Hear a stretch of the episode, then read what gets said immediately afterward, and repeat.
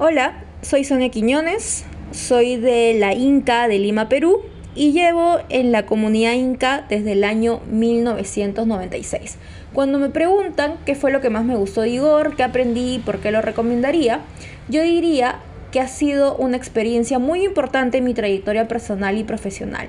Los cursos permitieron que como joven tenga una formación integral.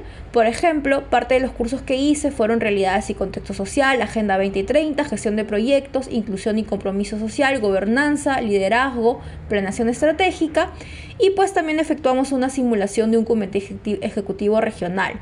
¿no? Ello eh, ha permitido que yo pueda fortalecer mis características de liderazgo y poder enfocarme en una mejor gobernanza dentro de mi INCA. Respecto a eh, por qué considero que las juventudes dentro y fuera de la Inca deberían involucrarse en la toma de decisiones, es porque eh, en principio estos programas Igor ha contribuido a que como líder pueda tener una visión y compromiso global. Entonces nos ha empoderado en la toma de decisiones.